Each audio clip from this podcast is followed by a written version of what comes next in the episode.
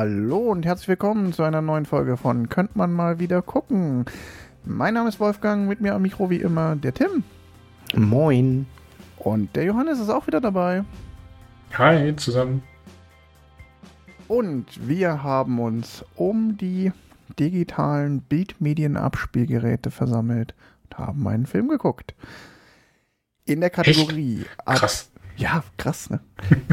In der Kategorie absurde Filme haben wir uns entschieden, den großartigen Film zu schauen. Die, die Kategorie passt so gut diesmal. Und man kann vielleicht vorwegschieben, wir haben uns nur aufgrund des Titels und der Wikipedia-Inhaltsangabe dazu entschieden, zu schauen Honeymoon in Vegas.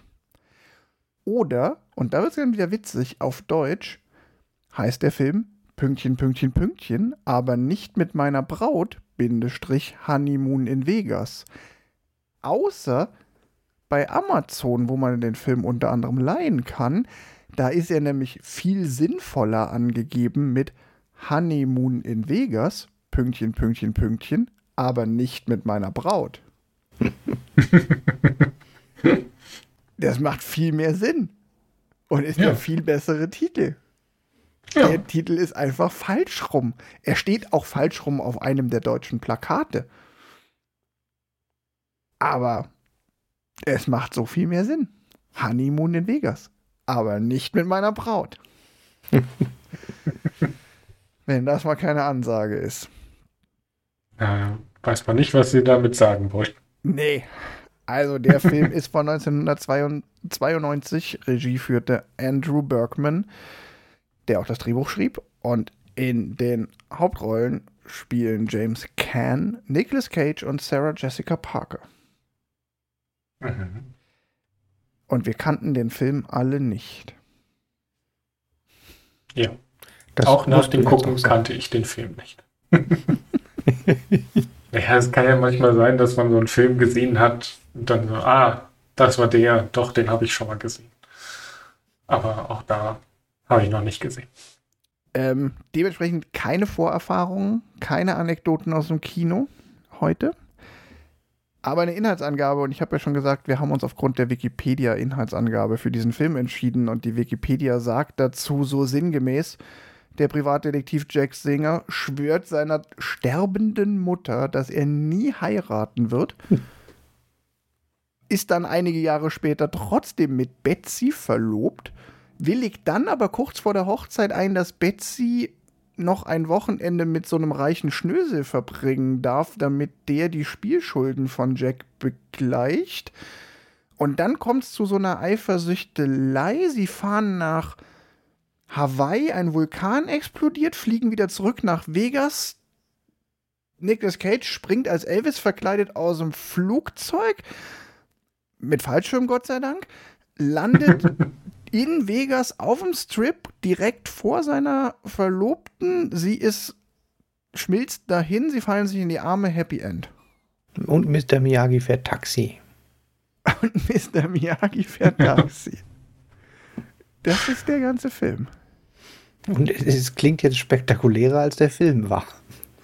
Also zum Beispiel dieser Vulkanausbruch. Also ich meine, wenn der Vulkanausbruch in der Wikipedia vorkommt, denke ich doch, dass der im Film vorkommt und nicht, dass im Film ein Stück, dass sie im Fernsehen von einem Vulkanausbruch, also der spielt jetzt ja mal gar keine Rolle.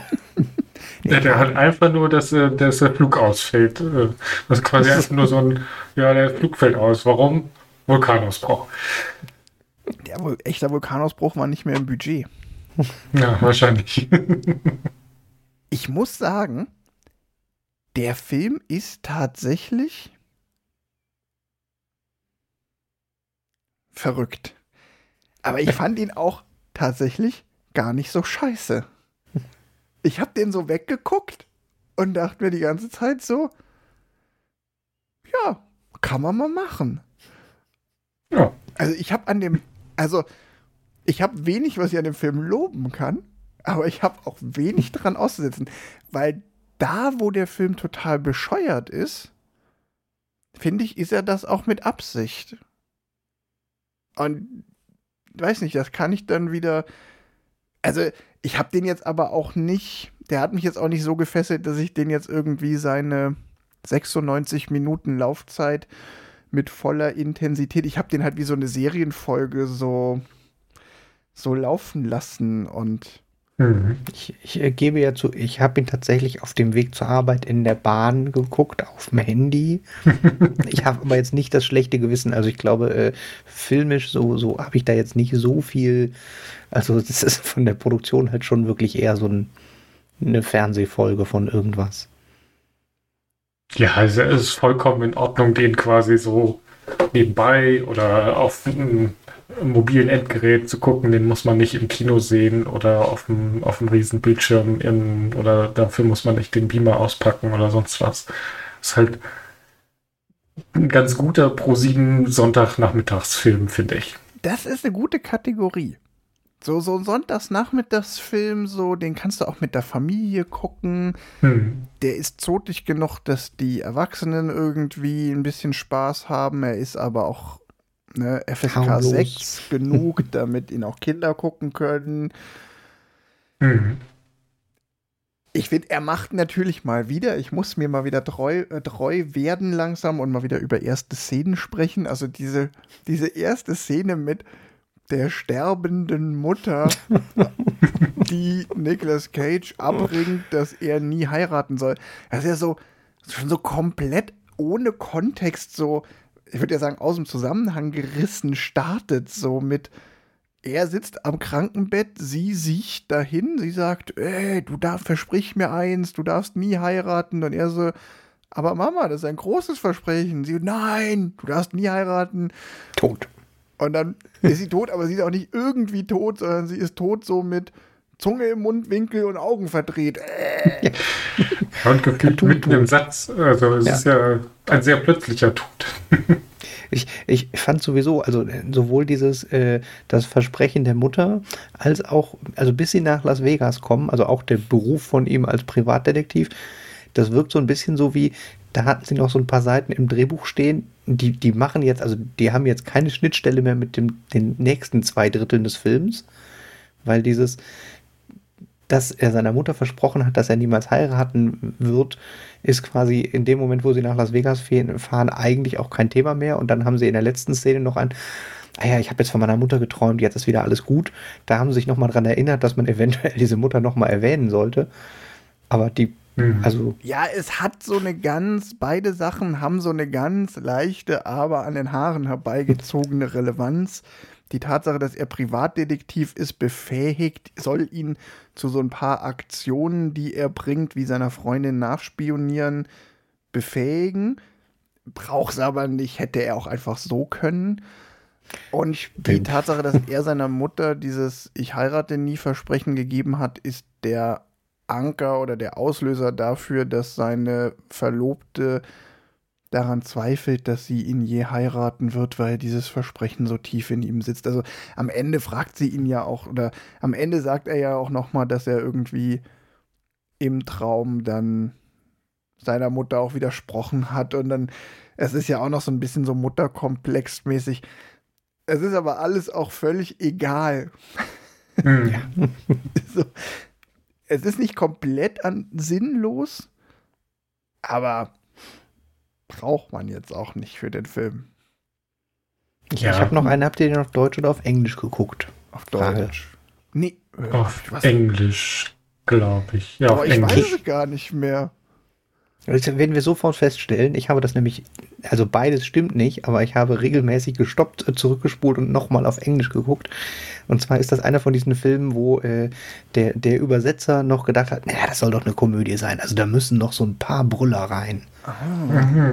Und äh, in, es sind tatsächlich, man merkt sie immer, also na, ich weiß nicht, ob ich alle gemerkt habe, aber an allen Stellen, wo ich dachte, so, Alter, das hat er doch niemals jetzt in echt gesagt, waren alles Treffer. Hast du ein Beispiel? Also, äh, als Beispiel, ähm, äh, als er im Bett liegt und sie sagt, oh, mit deiner Mutter mach doch mal eine Therapie, sagt er in der deutschen Tonspur, ne, ich bin doch nicht äh, hier Woody Allen.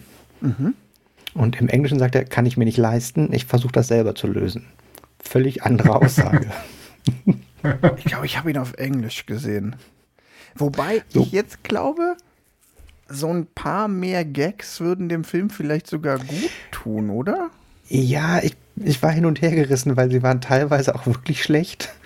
Also beispielhaft, äh, sie kommen in die Alibaba Suite. Mhm. Mhm. Äh, und in der deutschen Tonspur äh, macht er die Tür auf und sagt, die Alibaba Suite. Die 40 Räuber sind aber nicht inklusive. In der englischen Fassung sagt er gar nichts, sondern macht die Tür auf. Ja, finde ich aber jetzt, ich weiß nicht, ich, so. Ist halt so slapstickig, aber passt eigentlich. Also ist halt ein anderer Film, glaube ich, dann, wenn man, wenn man da Genau. noch so eine Slapstick-Nummer reinbringt. Also, Ja, und, und, und es wäre ja, wenn es hier so Bud Spencers Terence Hill Slapstick, also wenn es immer die Hauptcharaktere wären, würde ich sagen, alles klar, die haben dem Charakter eine neue Eigenschaft gegeben und damit Mhm. Slapstick in den Film geholt. In dem Fall ist das aber der Mitarbeiter von einem seriösen Casino, der den eine Suite vermietet und da passt der Mhm. Satz halt gar nicht. ja. Da ja, machst du keine blöden Witze. Also ja, ich weiß, der Film nimmt sich Mhm. selbst nicht ernst und muss nicht seriös sein, aber es war irgendwie so, dass ich da dachte so, what? Okay. also ich bin Und ja tatsächlich, Positives Beispiel, äh, als er quasi sie beim Glücksspiel verloren hat äh, und sie sich in, in Las Vegas streiten, ähm, sagt sie zu ihm, boah, ich glaube, ich muss kotzen und er sagt, bringt nichts, habe ich gerade schon. Das sagt er im Original auch nicht. und da passt es eigentlich ganz geil rein, weil es irgendwie das nochmal so ein bisschen ja, also ich bin A, bin ich ja tatsächlich relativ großer Fan dieses Trends der späten 80er bis in die 90er, wo, ja, vielleicht hat es sogar schon früher angefangen, tatsächlich so mit diesen Bud Spencer-Geschichten, ähm, wo gerade Komödien in der Synchro und auf Deutsch aufgepeppt wurden. Ich finde, da gibt es ein paar echt gute Beispiele, wo ich sage, da ist die deutsche Version des Films besser als die, die Originalversion. Mhm. Das ist natürlich witzig. Ich glaube, das krasseste Beispiel sind tatsächlich die frühen, ähm, tatsächlich die frühen Bud Spencer und Terence Hill Filme. Da gibt es so zwei, drei Western mit Bud Spencer, Mhm. die ursprünglich komplett ernst gemeint waren, wo man dann nur über eine Neusynchronisation aus einem ernst gemeinten Western eine Komödie gemacht hat. Ja.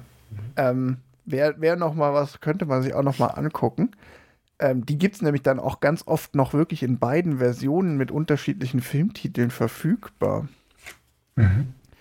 Ähm, Ich habe ich hab noch zwei aus Prinzip. Das ist Ja. das Einzige, was ich mir aufgeschrieben ja, habe. Äh, als er seinen äh, Pokerfreund aus New York anruft, den Zahnarzt, mhm. und ihm erzählt, dass er da beim diese hohen Wettschulden hat, legt der Zahnarzt auf und in der deutschen Fassung sagt er, ja, Poker war noch nie sein Ding. Und in der englischen Fassung sagt er, armer, also pur Bastard. Also auch Mhm. wieder komplett andere Aussage. Ich finde jetzt aber tatsächlich in, in fast Äh, auch kein schlechter Witz. Beispielen machst, machst du mich eher neugierig auf, neugierig auf die deutsche Fassung. Also es schreckt mich jetzt Also- überhaupt nicht ab. Und dann noch einer, den fand ich auch sehr gelungen. Äh, der macht mal so ein bisschen Mel Brooks-Style. Ähm, als er in äh, LA am Flughafen steht, um nach Hawaii zu fliegen und vorne in der Schlange jemand lange steht. Mhm. In der englischen Fassung ist er vorne in der Schlange dran, mit äh, welcher Flug denn wohl der günstigste für ihn wäre. Ja. In der deutschen Fassung redet er über Absturzwahrscheinlichkeiten und dass er eine Versicherung gegen Absturz hat.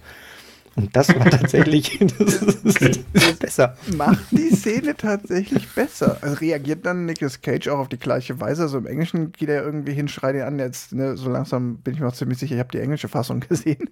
äh, und sagt ja hier, äh, now buy your damn ticket and, and move Ja, on doch, das- oder so. Doch, äh, so, so ähnlich reagiert er, also halt auch Okay. mit dem hier andere Menschen und ja. Ja. Ja. Wie gesagt, also alle Stellen, wo ich gedacht habe, so, okay, das ist jetzt aber, hm, ich hatte noch ein paar, aber die, die, die hatte ich mir hinterher, konnte ich mir, als ich auf der Arbeit angekommen bin, noch aufschreiben als äh, Übersetzungswechsel. Ja, aber das ist eine wertvolle Recherche, die du damit reinbringst. Ja, das, Mhm. Ähm, weil, also tatsächlich wäre ein Kritikpunkt, den ich an dem Film geäußert hätte, dass er ein paar sehr skurrile Momente hat, es aber nicht in der vollen Bandbreite, wie man es von echten Parodien oder so sehr slapstickigen Komödien gewohnt ist. Also er bleibt da schon noch so ein ganzes Level drunter. Er ist jetzt nicht die Brüllerkomödie mit Spruch an Spruch. Ja. Und da würde ich halt sagen, hm, naja, dem Film hätte der ein oder andere Gag oder die noch ein paar Szenen mehr, die so over the top sind, wie die Sterbeszene von der Mutter ganz am Anfang, ja, Ich- durchaus ich- gut getan. Ich, ich fand die, die Elvisse im Flugzeug zum Beispiel eine super Szene in der Kategorie Skurrilitäten. Genau, die, ganzen, die ganze Elvis-Nummer ist total, ist dann wieder so, so total absurd, ähm, dass sie wieder cool ist, aber in, in der zwischendrin, er, er feuert jetzt kein wahnsinniges, er, er zündet jetzt kein Gag-Feuerwerk. Nee, das braucht er aber auch nicht, aber so ein paar, also er ist ja schon sehr absurd, aber ihm fehlt dann quasi so ein bisschen, oder sagen wir so, er nimmt sich an der einen oder anderen Stelle dann doch zu ernst. Ähm, Ja, da weiß er dann manchmal nicht, will er jetzt romantisch sein, will er jetzt romantische Komödie sein oder will er Parodie sein, Klamauk-Komödie. Und Ja. mir hätte dann ein bisschen mehr Klamauk besser gefallen und deshalb muss ich dann sagen, naja, dann haben die Synchro-Leute vielleicht was richtig gemacht, wenn sie das versucht haben, noch ein bisschen mehr in die Richtung zu schieben. hm. Die Klamauk-Komponente betont. Ja, Ja. auf jeden Fall. Was gibt's sonst noch über diesen Film zu sagen? Also, ich will ja jetzt nicht irgendwie an, dem, an die Wand Die malen, dass wir eine Folge kurze Folge werden können. Also, also, also wir können noch, wenn wir, wenn wir ganz tief in die Tiefe gehen, müssen wir eigentlich nicht, aber wir könnten noch, noch äh, die, die, wo wir jetzt zufällig zwei Filme mit Nicolas Cage in Las Vegas direkt hintereinander geguckt haben, Ja, und generell sollten könnten wir einen Direktvergleich anstreben. Also sowohl von der Beziehung als auch zwischen den zwei wie Las Vegas oder die, die, die Interaktion mit Las Vegas dargestellt wird. Ja, ja. Ja, fangen wir an. Das eine Las Vegas macht Spaß, das andere nicht. Und das war's auch wieder heute bei. Nein, also äh, äh, geht, lass uns aber ich einmal über fand die Leaving Las Vegas auch den deutlich spaßigeren Film. eindeutig mehr Alkohol. ähm, Man, Nee, mal einmal- man kann doch mal vielleicht einleitend vorwegschieben, die sind ja auch gar nicht so weit auseinander. Also Nee, das- Honeymoon in Vegas ist von 92 und Leaving Las Vegas von 95. Also die Hm, stammen schon das aus sieht man mal, wie die gleichen Stadt runtergekommen ist in so kurzer Zeit. Vielleicht ist es auch der gleiche Charakter. oh, das, ähm, ja, ja, ja. ja das Drei Jahre Alkohol, was das aus einem machen kann. Ähm, lass uns mal einmal, also als schwächste oder als, als schwach, Schwachpunkt von dem Honeymoon in Vegas Film muss ich tatsächlich schon nochmal erwähnen, dass es leider relativ typisch für frühe 90er, aber die Darstellung von der Frau als, naja, also ich will ja fast nicht Charakter sagen, also das ist halt tatsächlich was, was man so aus heutiger Sicht einfach nur so ein, wird halt einfach als, ja, wie naiv kann man denn sein zwischendurch? Oder wie blöd? So von dem, dem, der, der intrigante, reiche Mann, der sie da verführen will. Und äh, da habe ich zwischendurch immer gedacht, so, ach, das ist doch jetzt einfach nur so schlecht. Ja, also ähm, die, die Betty, äh, gespielt von äh, Sarah Jessica Parker, naja, sie ist halt. Jo, was ist sie? Ähm, sie, die, sie ist. Sie dient halt. Genau. Wolltest du sie gerade Plot-Device nennen? Ja, und dann habe ich mich gefragt, braucht man sie überhaupt so sehr? ja, sie ist so ein bisschen ein Plot-Device und sie ist halt tatsächlich auch, wie du sagst, ein sehr naiver, dummer Charakter. Ich meine, sie lässt halt auch im Endeffekt, naja, oder beziehungsweise sie, sie schwankt immer, sie pendelt immer an genau an den richtigen Stellen zwischen die Zicke, die unbedingt will, dass die, die ähm, sofort anfängt rumzuzicken, weil sie glaubt, ja, du willst mich ja nicht heiraten, du hast mich ja gar nicht lieb.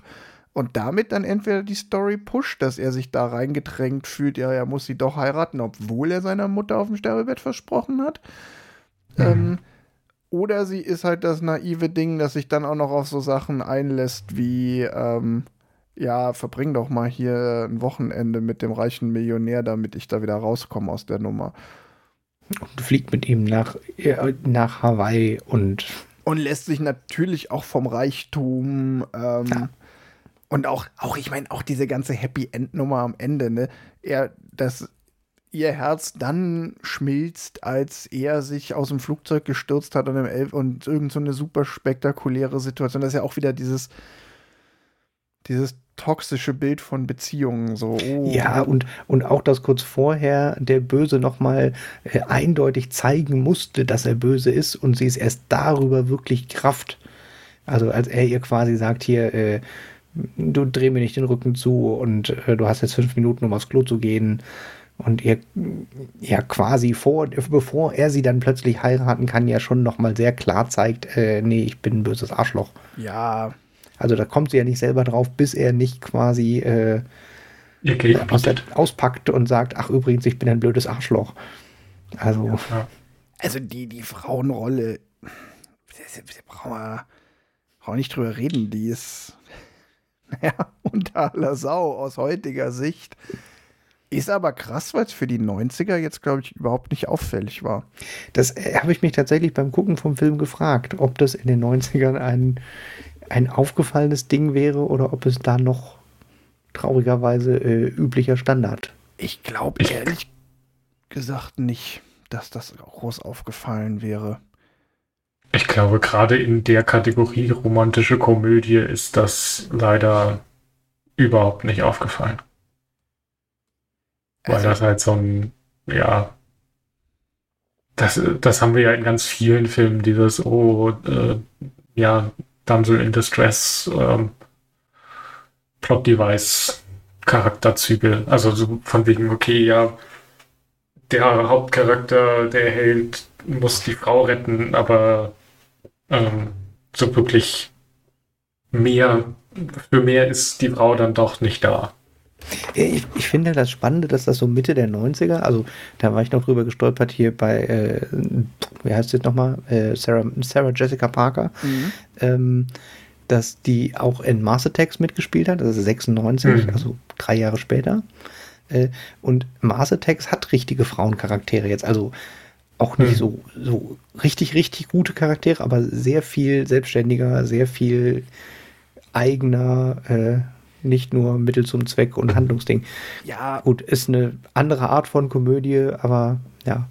Ich glaube, es ist nochmal ganz entscheidend, äh, dass es hier halt schon sich um eine romantische Komödie handelt. Und jetzt guck dir mal die Frauenrollen in romantischen Komödien an. Und dann, glaube ich, ist es schon relativ normal. Also selbst selbst romantische Komödien, von denen ich heute noch sagen würde, so, boah, die finde ich eigentlich ganz gut. Vier Hochzeiten und ein Todesfall. 90er Jahre romantische Comedy. Ähm, die Rolle von Andy McDowell ist auch nur die der Frau, die halt von begehrt wird, die halt eigentlich irgendeinen Idiot heiraten soll und am Ende über eine tolle, jetzt, ne, Hugh Grant springt mhm. nicht im Elvis-Kostüm aus dem Flugzeug, aber das ist trotzdem dieses, uh, die eine tolle, der eine tolle Liebesbeweis, das spektakuläre Liebesgeständnis und dann wird sie schon dahin schmelzen, Ding. Das ist echt so ein Trope. So die Frau, die erst un, ähm, die erst unerreichbar ist und dann durch die eine heroische Aktion unseres Helden dann doch gewonnen wird. Stimmt. Ich finde es noch, noch spannender, wenn man sich halt überlegt, dass irgendwie ja die Zielgruppe eigentlich auch noch klassisch Frauen sind oder Pärchen, aber da ist es halt noch skurriler, dass ich das so. Ja. Also ich habe gerade noch mal so, so spontan äh, mal eine Liste aufgemacht, Pretty Woman 1990.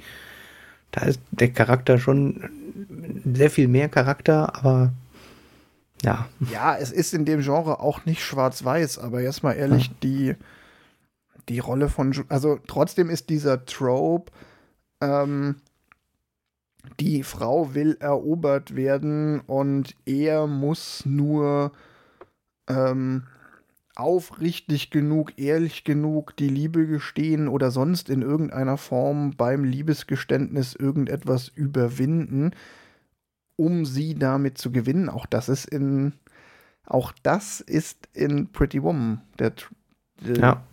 the way to go.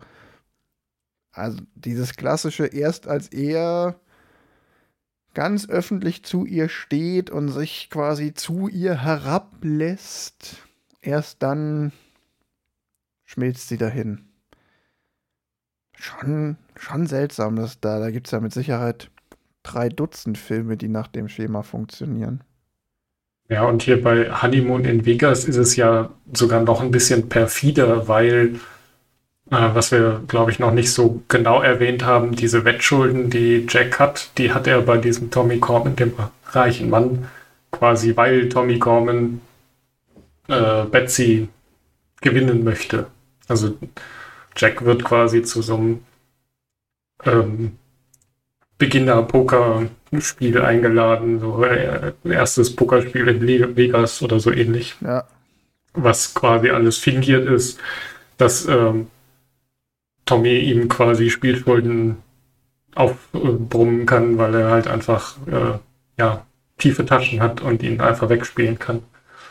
Ähm, und dann quasi so, ah ja, ich weiß ja auch nicht, was wir tun können, aber also ich könnte mich dazu erniedrigen zu sagen, okay, also ähm, wenn deine Freundin, deine Verlobte mit mir das Wochenende verbringt, dann sind deine Spielschulden weg, die ich zufälligerweise dir untergejubelt habe. mm, Und auch während des ganzen Filmes ändert er ja st- ständig die Story, was denn wirklich bei diesem Pokerspiel ähm, passiert ist. Also er ist relativ früh mit Betsy dann, ähm, oder Betsy findet dann raus relativ früh, dass dieses Pokerspiel ja nicht zufällig war. Also es war keine zufällige Begegnung.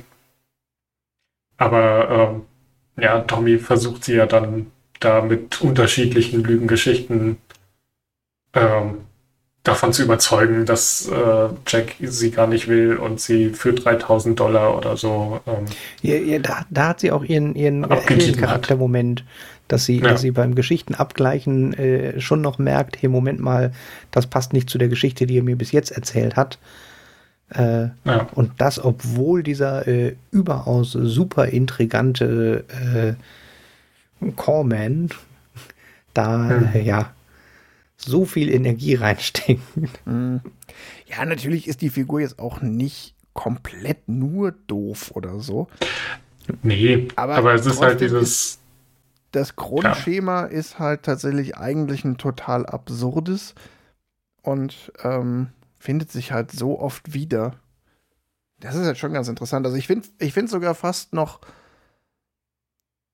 ja, fast schlimmer noch als die Tatsache, dass jetzt die, die, die weibliche Hauptrolle nicht gut geschrieben ist. Tatsächlich dieses Ding, ähm, was wird da so vermittelt als wie funktioniert das mit äh, Liebe und Anbahnung von Liebesbeziehungen oder was ist wahr? Dieses Ding mit ähm, nur das, also nur wenn du das tust, kannst du ihr Herz gewinnen oder nur wenn du dich so und so verhältst, äh, Mhm. dann ist es wirklich wahre Liebe. Das finde ich halt eigentlich fast noch schlimmer. Dazu brauchst du natürlich eine Figur, die auch so primitiv geschrieben ist. Hm. Aber das finde ich ist sogar noch stärker, das, was sich durchzieht. Ja. Ja, Ja. das stimmt.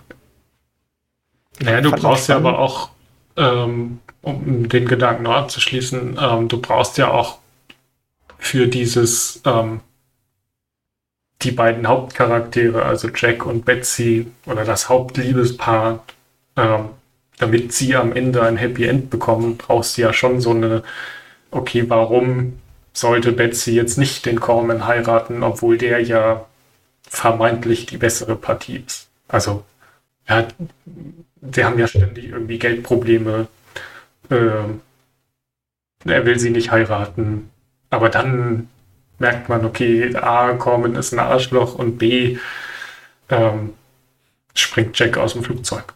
Ja. Also, Ich muss jetzt gerade noch mal kurz, das mit den Geldproblemen finde ich zum Beispiel nämlich spannend, weil das, also äh, in der englischen Variante definitiv mehr thematisiert wird, weil mhm. sie es in der deutschen Überwitze wegmachen. Mhm. War tatsächlich was, wo ich nämlich drüber gestolpert bin mit dem, dass man es sehr viel besser naja, nachvollziehen jetzt nicht wirklich, weil er sich dann ja auch nicht so nee, gut anstellt, aber dass er dieses prinzipielle Pokerspiel äh, ist ja mit dem, ich kann mir keinen Psychiater leisten, oh, ich schulde hier dem einen Typ auf der Straße noch 50 Dollar, die er mir direkt aus der mhm. Tasche reißt. Äh, können wir uns dieses Hotelzimmer leisten? Oh ja, ich habe hier eine Sonderkondition.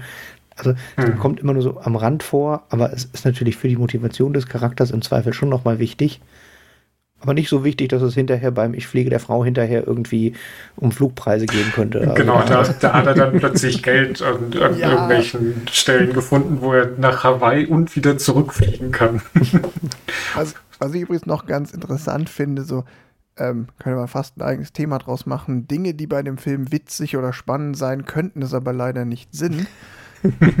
er ist nämlich leider vor ein unmoralisches Angebot erschienen. Mhm. Also wenn der ja. in ein unmoralisches Angebot geht es ja genau auch darum, dass ein ähm, frisch verlobtes Paar vor die Entscheidung gestellt wird, soll sie noch ein Wochenende mit einem Millionär, Milliardär verbringen für eine horrende Summe Geld äh, oder nicht. Und dann kommt es eben während dieses Wochenendes, was sie verbringen, zu der Frage, so wird dann aus dem Job vielleicht doch eine Romanze und entstehen dann da vielleicht doch noch Gefühle sicherlich ein Film, mhm. ich habe den schon ewig nicht mehr gesehen, über den man auch ganz viel diskutieren kann. Honeymoon in Vegas hätte auch noch eine Lust oder eine interessante Komponente, wenn er quasi die parodistische Antwort auf ein unmoralisches Angebot gewesen wäre. Mhm. Er ist aber leider zuerst da gewesen. Inspiriert hat er das quasi. Ja, vielleicht ist, vielleicht ist auch ein unmoralisches Angebot die Idee gewesen, so, wir machen das jetzt nochmal in seriös. Ja, genau. Ich hatte, ich hatte mir das auch gerade so vorgestellt, wie der Drehbuchautor gesagt hat, ja, die Grundidee ist nicht schlecht, aber was haben die denn da draus gemacht? Da hätte man noch viel mehr äh, Drama und Liebesbeziehungen rausholen ah. können. Wir ja. werden es nie erfahren. Ja. Ich, ich bin noch drüber gestolpert in dem Film, äh, dass äh, im Abspann und in, im Nachhinein auch überall äh, James Caan, also der, der äh, reiche Schnösel, ja. Äh, mhm. der Hauptdarsteller von dem Film ist. Ja. Und Jack, Nic äh, Jack Nicholson, sage ich schon, ja. Nicolas Cage. Nicolas Cage und Sarah Jessica Parker quasi nur zweite und dritter Charakter sind. Das. Hm? Und ist halt spannend, weil es aus heutiger Sicht, also ich meine, James Caan kennt man, also man kennt ihn aus, äh, als Sonny Corleone aus dem Paten äh, mhm. und aus ganz vielen Dingen, aber er ist aus heutiger Sicht gefühlt deutlich weniger ein Star. Also auf jeden Fall, ja. Und war aber ja. in dem Moment eindeutig der Star, der, der den Film trägt. Deshalb steht er zuerst. Genau, er war halt einfach zu dem Zeitpunkt der bekannteste von den dreien. Und die ja. anderen zwei sind halt erst über den Film auch bekannter geworden. Also gerade Sarah Jessica Parker ist wohl auch über den Film einem breiteren Publikum bekannt geworden. Ähm, bei Nicolas Cage keine Ahnung. Aber ähm, ja. Aber auch der stand noch am Anfang seiner Karriere. Also der hat ja schon vorher ein paar Filme gemacht, aber ich glaube, so wirklich bekannt. Ich würde jetzt ähm, mal behaupten, Filme, die der Otto-Normal-Filmgucker kennt von Nicolas Cage, kamen alle danach erst. Ja. Weil das fängt halt erst mit Leaving Las Vegas an. Und ja. das ist drei Jahre später. Ja. Aber spannend. Also ich finde, ich hätte jetzt James Caan überhaupt nicht gekannt vom Namen. Ich hätte den dann gesehen und hätte gedacht, ach ja, der das mhm. Gesicht. Das ist so ein, ich finde, das ist so ein typischer Schauspieler, von dem ich das Gesicht kenne, weil schon tausendmal gesehen, aber noch nie den Namen gehört oder noch nie den Namen gemerkt. Ja. Ja, ja für mich auch. Das ist auf jeden Fall ein, ein, ein Gesicht und kein Name. Ja, er ist auch jemand, der sich, der sich nie zu schade für Fernsehen war. Also der irgendwo mhm. oder der quasi, jetzt könnte man auch sagen, der in seiner Karriere nie so hoch war, dass er Fernsehangebote ablehnen konnte. Ja. Aber also der hat halt auch zwischendurch immer mal in Fernsehserien mitgespielt und auch in so so Meisterwerken des Fernsehens wie Alien Nation Space Cop. Gar nicht so schlecht, wie es klingt, aber. Äh, das ist ein Fernsehfilm. Ich dachte, wir haben nämlich gerade gesehen und dachte mir so, boah, den will ich sehen. ja, super. Ja. Ja, der hat aber auch so Hawaii 5.0 in den 2000ern gemacht oder ja. Ja, und halt auch immer wegen, wegen seiner Paten, also weil er in der Pate mitgespielt hat, auch immer mal wieder in irgendwelchen Nebenrollen als Mafiosi. Boah, Dick ja. Tracy aus den von 1990. Oh, der ist, den hätten wir bei Comic-Verfilmung. Oh. Ja, wir müssen unbedingt mal noch ne, auf dem Notizzettel, wir müssen noch mal ähm, so eine Reihe machen mit dreimal Comic-Verfilmungen, aber anders, so Comics aus, alles außer Batman und Marvel. Mhm.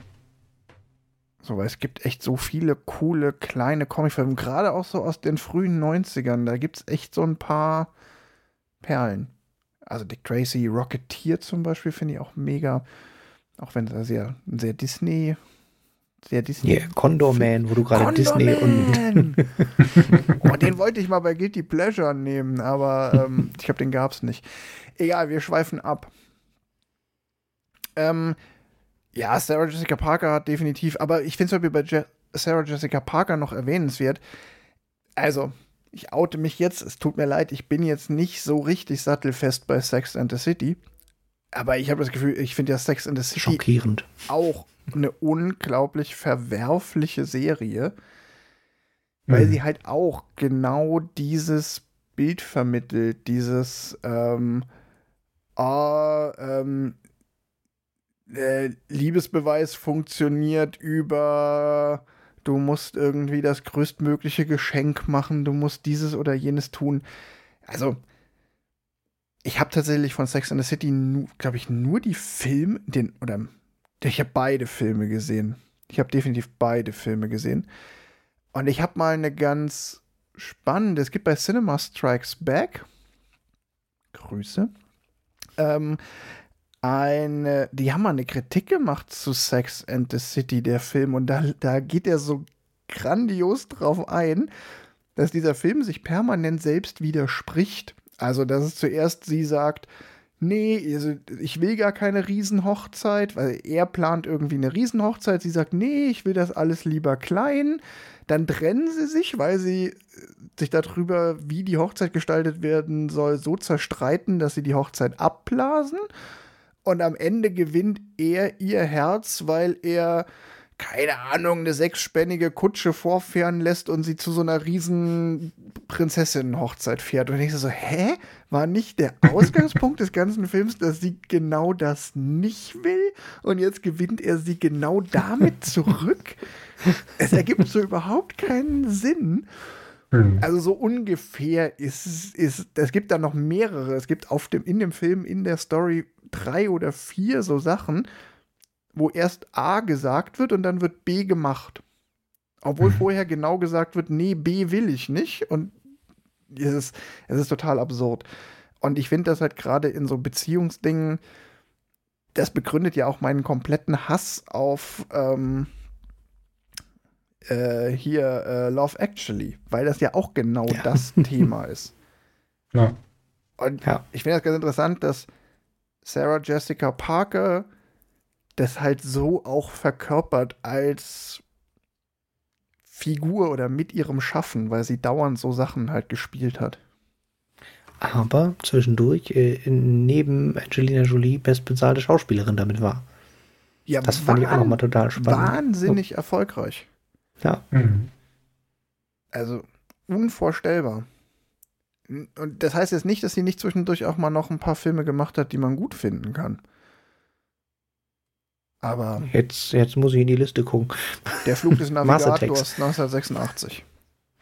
Mars Attacks, super Film. Ähm, ja, aber jetzt mal ganz ehrlich, wenn ich gerade ihre Filmografie angucke, bin ich gerade echt nicht so sicher. Ich habe da ganz viel von nicht gesehen. Wieso? Die Familie Stone verloben verboten? Hast du den nicht gesehen? Ich auch nicht. Nein. Ich Vom Ausziehen verführt. Ich glaube, äh, Hokus Pokus, drei zauberhafte Hexen habe ich gesehen. L.A. Story habe ich gesehen. Ich finde noch gut von 2013, nix wie weg vom Planeten Erde. Den will ich auch unbedingt mal noch sehen. Wobei ich glaube, Glee, die Fernsehserie, die hat doch ziemlich die soll gut sein. gute Kritiken zu bekommen. Ich habe sie aber nie gesehen. Also, oh, auch gut, der ganz normale Wahnsinn, Working Mom. Mhm. Ja, keine Ahnung, ich kann da jetzt nur über irgendwelche Titel lästern. Das, Ja, aber jetzt mal ganz ehrlich, also jetzt, ich kann auch nur über die, die Titel lästern, in Anführungszeichen, aber es ist jetzt nichts dabei, außer Mars Attacks, ja, äh, wo ich sagen würde, ähm, oh ja, der, der Club der Teufelin, doch, der Club der Teufelin 96. mhm. Die drei Ehefrauen rächen sich an ihren Männern. Äh, das, der war, ja, Ja, wobei ist der nicht auch im Endeffekt nur vordergründig irgendwie starke Frauenfiguren, weil ähm, das, das ist ja, ja, ganz- aber er, ja, er thematisiert zumindest, dass äh, Frauen in einem, in Anführungszeichen, höheren Alter werden, von, werden für jüngere Frauen verlassen. Also es ist zumindest irgendwie und äh, verbünden sich, um sich zu rächen. So. ja. Auch viel zu lange, dass ich ihn gesehen habe. Spannend ist aber, dass ähm, der Film, von dem wir heute reden, ja tatsächlich. Wie hieß der nochmal? Bitte? Wie hieß der noch? Honeymoon in Vegas, aber nicht mit meiner Braut. Dass der tatsächlich ja auch dann gar nicht in seiner Zeit 92 jetzt gar nicht so schlecht ankam. Der ist für den Golden Globe nominiert worden. Mhm. Also Nicolas Cage ist dafür nominiert worden und der Film selbst als beste Komödie. Also, weil wir es ja gerade auch davon hatten, so ist das jetzt Zeitgeist oder war das damals schon abstrus? Ich glaube, der hat damals voll, da hat sich keiner Gedanken drüber gemacht. Die Dinge, die wir jetzt kritisieren, die kritisieren wir da mit 30 Jahren Abstand. Ich glaube Ja. nicht, dass das damals eine große Diskussion war. Es war sicherlich eine Diskussion, dass der Film generell platten Humor pflegt, aber jetzt dieses hier Frauenrollen oder welches Bild Nee, von nee. Romantik und von Liebe wird da gezeichnet, das war definitiv Anfang der 90er kein Thema. Glaube ich auch.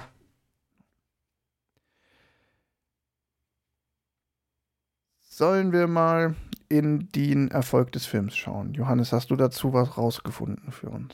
Ja, ähm, der Film hat 25 Millionen Dollar gekostet und 35 Millionen Dollar eingenommen. Also, ja, ich glaube, für eine romantische Komödie ist das schon ganz gut. Ich glaube, die sind nicht Ja, produziert, um wahnsinnig Gewinn abzuwerfen oder Nee, um ihre halt Kosten. auch mit, mit keinem riesigen Darsteller, der das als Zugpferd zu dem Zeitpunkt hätte ziehen können. Also, ja. Ja, und das ist halt, also wie wir schon gesagt haben, das ist ja nichts, wo ich.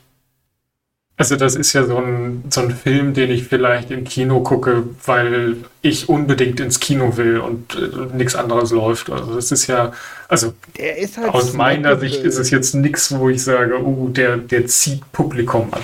Das ist. Das ist Also, ein, ohne- ohne ein Scheiß- guter Punkt. Ich, ich finde es total spannend, weil ich glaube, dass diese Art Film jetzt tatsächlich kein Kinofilm mehr ist. Mhm. Also das ist jetzt ein, ein Netflix. das ist ein Streaming- Netflix-Special. Oh ja, wir haben hier auf der, der Playlist für Romantic Comedy, können wir noch nicht gucken, war. Und genauso war es tatsächlich in den 90ern ein Film für, äh, und da bekenne ich mich schuldig, man steht vor dem Kino und überlegt, welchen Film man guckt. Und äh, je nachdem, mit wem man da steht, ist halt Romantic Comedy ein Genre, was okay ist. Ich glaube sogar, Hot Take 1992 war das wahrscheinlich kein unbeliebter Film für erste Dates. Ja. Also Ja, nochmal noch zu meiner These zurück, wenn der Film nicht 30 Jahre alt wäre, hätten wir wenig daran auszusetzen, außer dass er halt ein bisschen platt ist. Seichte Unterhaltung. Aber genau das will man ja vielleicht, auch wenn man mit jemandem, den man noch nicht so gut kennt, einen Film gucken gehen will. Seichte Unterhaltung. Er hat halt ein bisschen Romantik, er hat ein bisschen was Abstruses, man kann ein bisschen lachen. Äh, man, Man kann, kann hinterher drüber reden, wie man denn äh, selber in der Situation reagieren würde. ja, oder entweder wie als albern Elvis im manches Flugzeug. auch war. Das ist ja auch gar nicht so das schlechteste Topic, wenn man sich danach noch ähm, äh, Wie unverfänglich gut dieser äh, Vulkanausbruch aussah. Großartig war der. Das war doch hier dieser Auch wichtiges Reja Topic. Watajok aus. ja.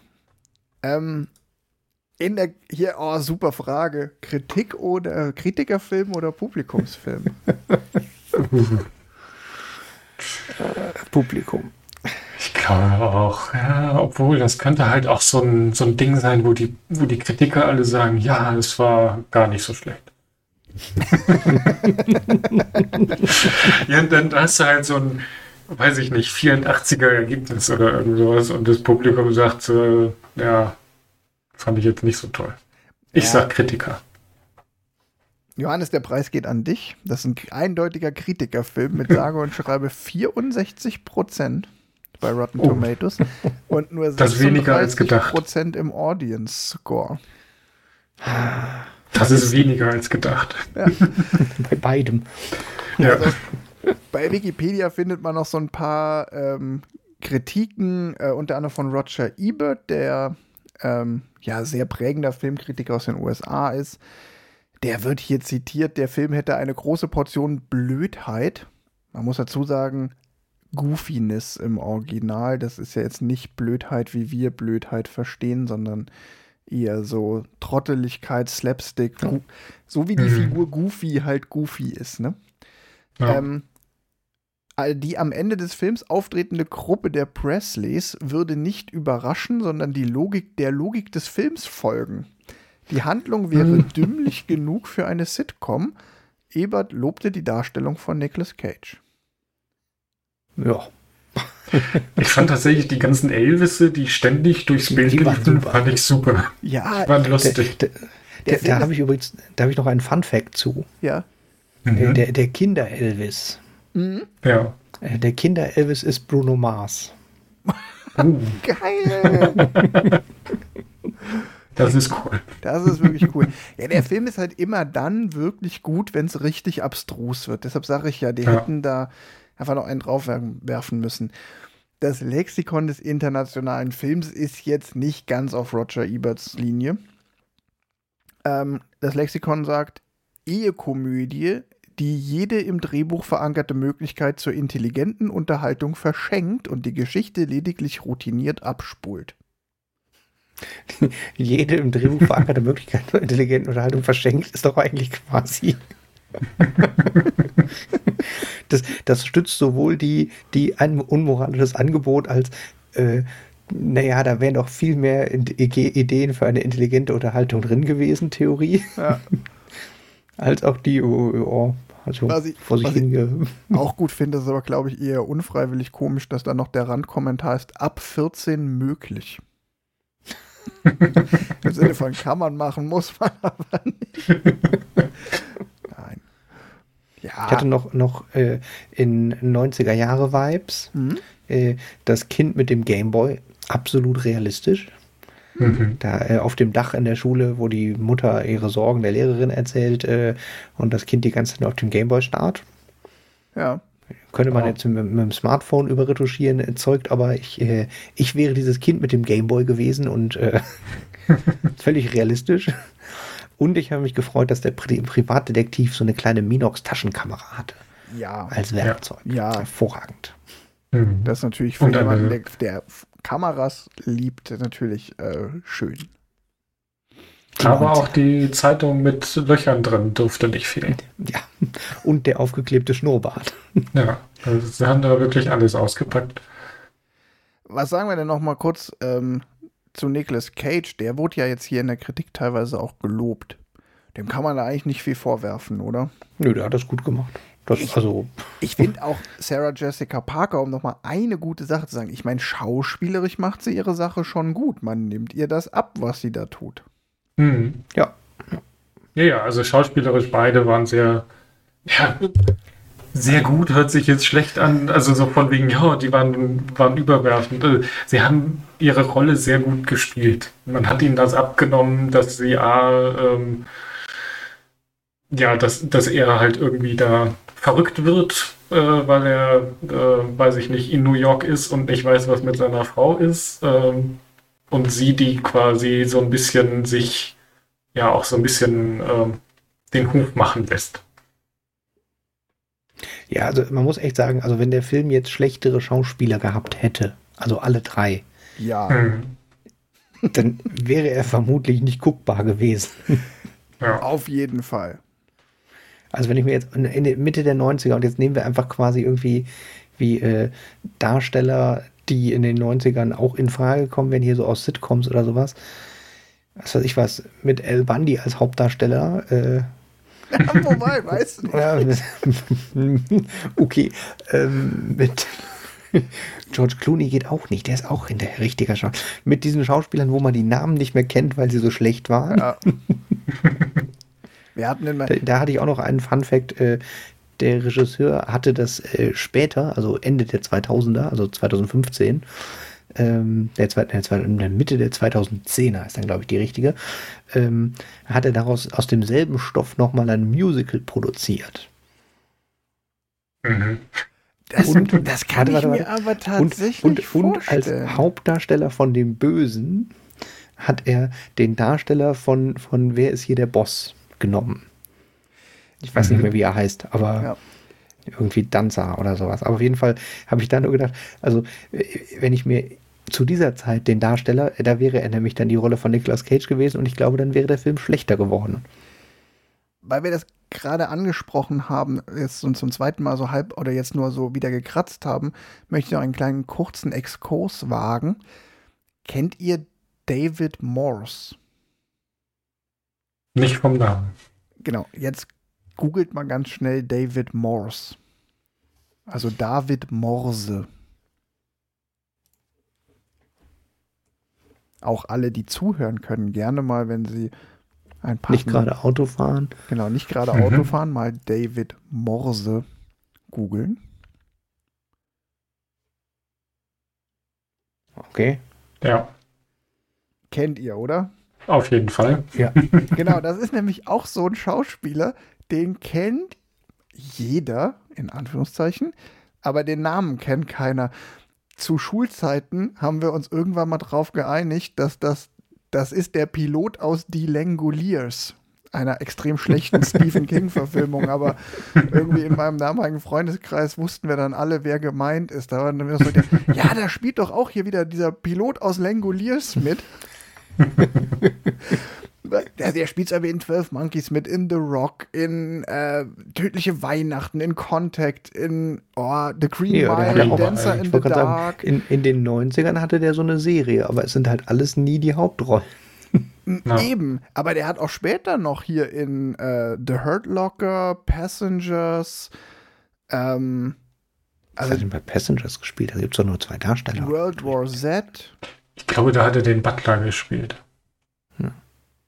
Also der hat schon auch bis heute, ne, mindestens bis also in die 2010er durchaus in namhaften Filmen mitgespielt.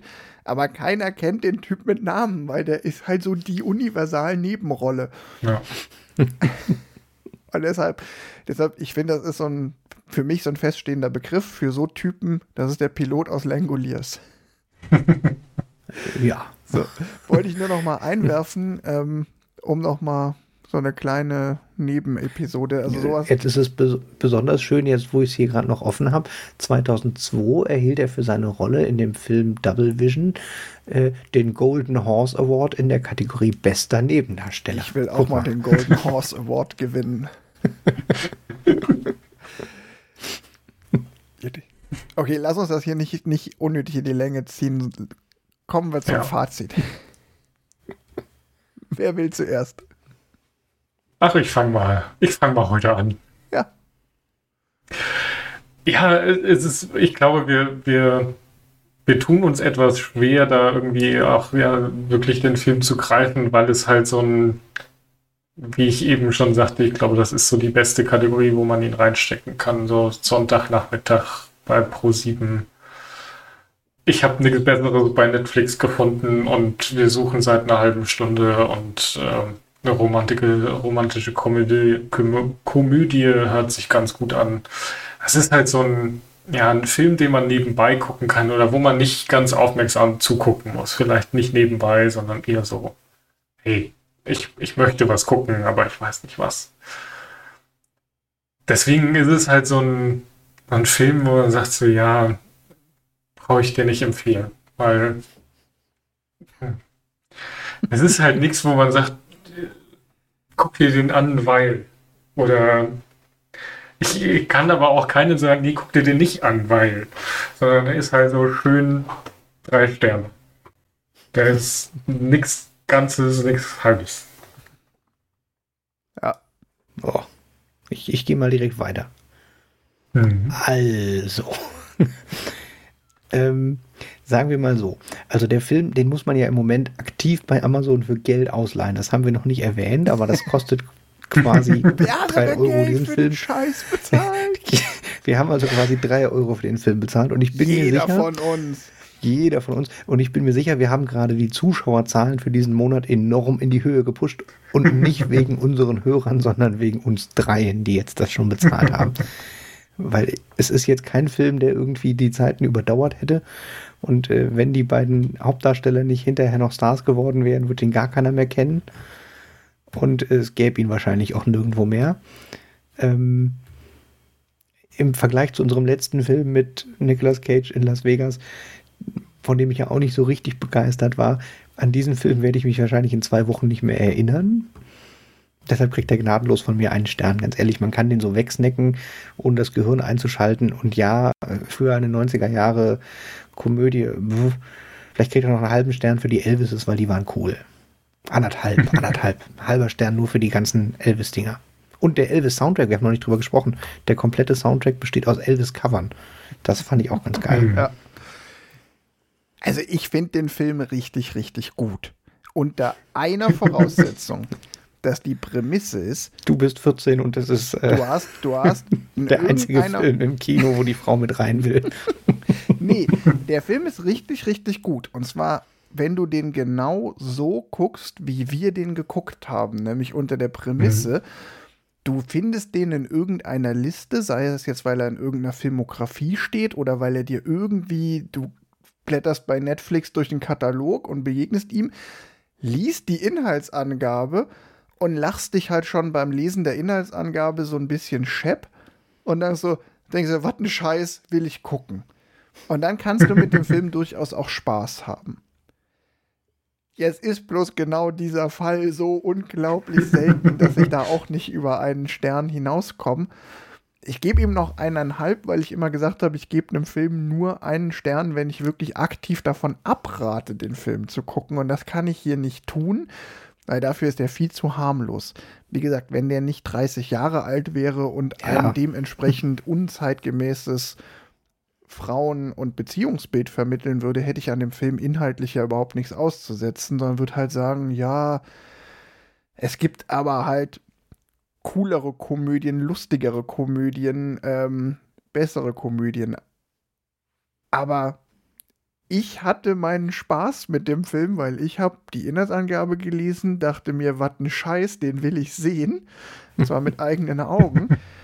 Ich habe ihn mit eigenen Augen geguckt, habe mir aber auch nicht viel draus gemacht, dass ich wusste, okay, das kann jetzt hier auch ein verschwendeter Abend werden und habe mich teilweise über den Film, teilweise mit dem Film amüsiert, war gut.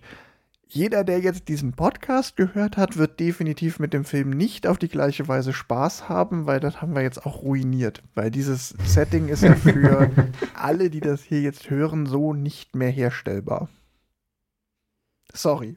Da hätten wir am Anfang darauf hinweisen sollen. Ja, aber Nein, ich meine, das, das ist einfach kein Verlust. Prämisse. Man geht ja manchmal auch in Filme, das ist so, ich habe schon häufiger Filme gesehen, die.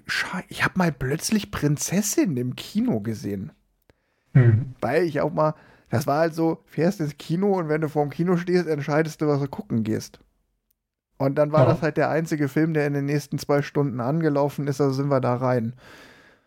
Und wir hatten einen schönen Abend, weil wir haben uns über den Film halt dann nach dem Film über den Film lustig gemacht nicht während des Films über den Film lustig machen, das stört die anderen Gäste. Das ist richtig.